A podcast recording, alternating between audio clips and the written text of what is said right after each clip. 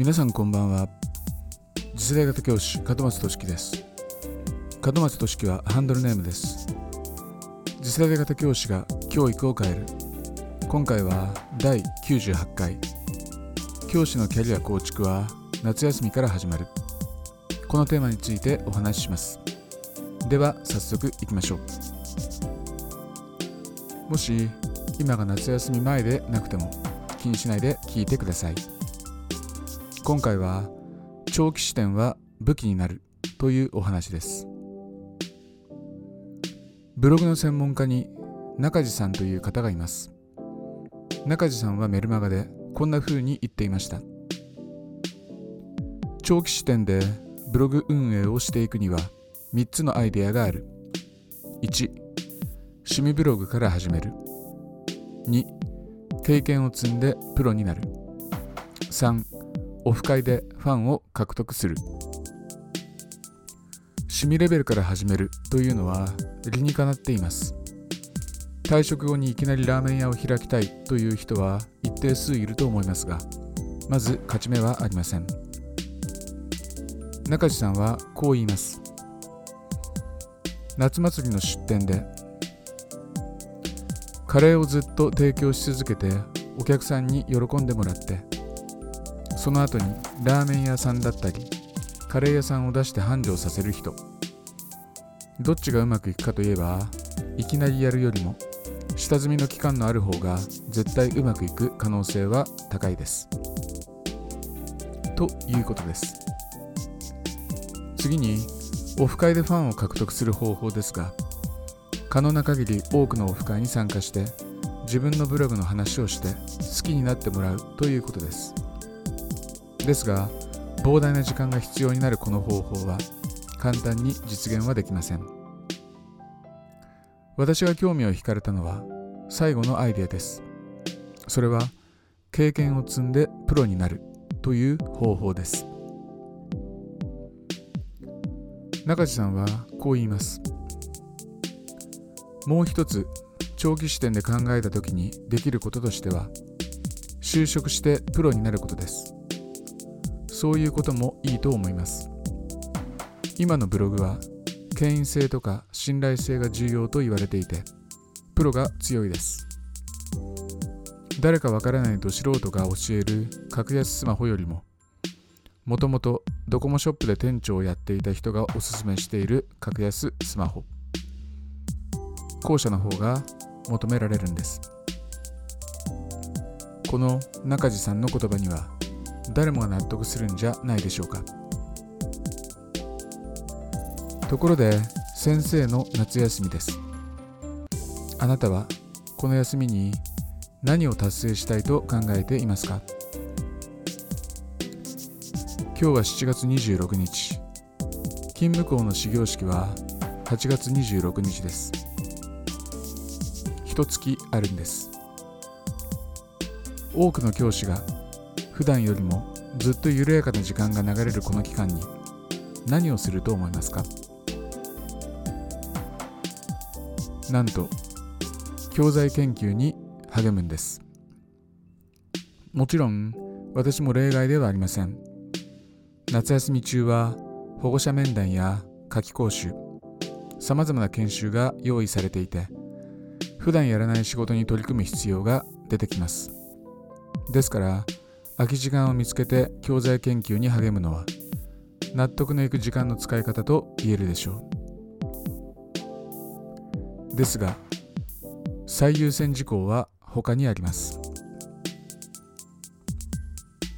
昨日はこのブログサイトを協会サイトにリニューアルしました。わずか2日間で一気に模様替えをしたんですがそれを可能にしたのは今まで書き溜めていてずっとオープンにしてこなかった私の思いが原稿として手元にあったからです。また思いをできるだけ多くの人に届けたいと思っていたので今までやっていたブログ記事のポッドキャスト配信をアンカーだけではなくスタンド FM に広げました。まだまだ足りない。やりたいことは山ほどあります。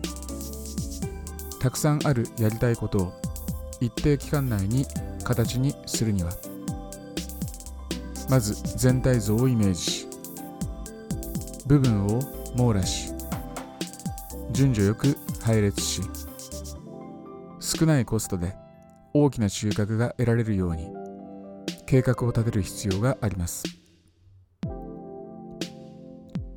中地さんは就職してプロになることを勧めていました。これはもともと長期視点でブログを成功させるという目的達成のための方法の一つに過ぎなかった提案です。ちなみに元国家公務員でセカンドキャリアとして公務員対象のキャリアコンサルタントを仕事にしている阿比子和美さんという方はメルマガで次のように言っています。公務員がブログをする背景には強い危機意識と痛みがある。本当に欲しいのは収益ではない。安心感と心の拠り所なのだ。災害の被害体験が刻みつけられると防災意識も強くなるのと同じこと。そして公務員としてさまざまな制約と縛りの中で仕事をしているのは鉄下駄を履いて走っているようなもの。購買率の試験を突破して今のポジションを得たあなたなら制約のない外の世界に出たら今より10倍の速度は優に出せるし世界72億人に届けられる仕事ができる。こんな風に頭の片隅に入れておいてほしい。あなたには大きな力と可能性があるということです。改めて中地さんの言う就職してプロになるという提案ですがこれはブログを成功させることに限らずどんな人にとっても必要な考え方なんじゃないでしょうか。先行きが極めて不透明な、えー、不透明なこの時代。それでいて100年人生と言われるような極めて長い時間の流れの中で自分の人生を模索し続けなければならない時代。同じところにとどまり続けることにリアリティを感じなくなっている人たちはきっと大勢いるんじゃないでしょうか。ならば自分と自分に身近な人たちがある程度食べていけて今まで以上に大きな幸福感を感じられるような人生を送れるのであれば居場所を変えることを厭わない。こんな風に考える人も出てくるはずです。就職してプロになるというのは例えば3年程度の短期間でいいから何らかの職についてそこで得られた知識や体験をコンテンツ化しよう。という考え方を指しています。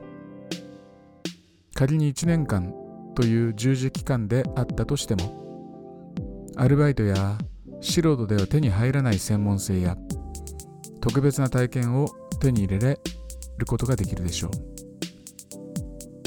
う。もしフットワークの軽い人なら1半年間何らかの仕事に深く関わる。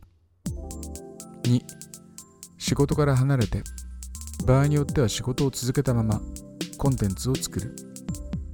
3作ったコンテンツを売る。4仕事を変えまた半年間頑張って専門性や特別な体験を身につける。こういうことを繰り返すだけで想像以上の収穫が得られると思います。今までは短期間で仕事を転々とする行為自体評価の対象にはなりませんでした。定着率の悪さは会社への忠誠心も低くなることが予想され履歴書に転職歴が並ぶだけで採用に関しては敬遠されてきたはずです。しかし少し見方を変えるだけで転職歴の多さは大きな価値を生むことにつながります。アイデア次第です。私自身はこのアイデアで現状を変えるという考え方にとても大きな価値を置いています。さて先生の夏休みです。私はこの30日間で直接教師の仕事に関係を持たないスキルの習得に圧倒的な時間をかけたいと考えています。一月後にはまた忙しい日々が始まる。だから今のうちに始めておいておいた方がいいことに着手する。種をまくんです。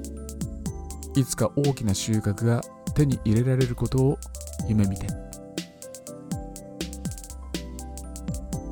30日間で何ができる？あなたはそう問いかけるかもしれません。でも映画「マトリックス」で仲間を救出するためにトリニティがヘリの操縦法をマスターした時間はわずか10秒足らずです。そうこれは映画の世界の話です。ですがこんな言葉を聞いたことはありませんか？数ヶ月あれば何か一つの専門分野を身につけることは可能だ。情報起業家の和佐大輔という人がそう言っています。これは真実ではないでしょうか。多くの人が長期の休みがあろうとなかろうといつもと変わらない日々を送っています。なぜそうするのか。それは長期の休みに普段の仕事をまとめて進めてしまおうとするからです。つまりせっかくの長期の休みも普段の仕事の延長線上としてしか見ていないわけです。だからあなたの人生にドラマが始まることはありません。多くの人が通行人 A のままでいい。主役にならなくても構わない。私は通行人 A の役割を磨き続けるんだ。と言わんばかりの日々に甘んじてしまっています。これは個人的な見解ですが私は教師の仕事は5年真剣に打ち込めばプロになれると思っています。ですから10年もやればむしろ転職してもいいんじゃないかと思います。教師が長く学校内部にとどまり続けることは弊害が大きいのです。保守的な姿勢が強化されるばかりで時代との齟齬が大きくなり生徒を伸びやかにしない。次世代を本気でいい方向に導きたいと願うなら仕事を辞めろとは言いません。ですが教師の仕事を続けながら学校以外の世界をできるだけ多く見ることが必要です。そして学校教育だけで完結する知識やスキルではない。もっと汎用性の高い知識やスキルを身につけなければなりません。あなたのその時代の先を行く力が揺るぎない自信をもたらし生徒を見つめる寛容な眼差しにもつながります。数ヶ月あれば何か一つの専門分野を身につけることは可能だ。そう。可能です。あなたは30日間で何か一つのことを成し遂げられるはずですもし30日間で終わらなくてもその後の数ヶ月にわたって専門分野を取得する足がかりになるのかもしれません先生の夏休みが始まりました30日後のあなたに会うのが本当に楽しみです。一緒に頑張りましょう。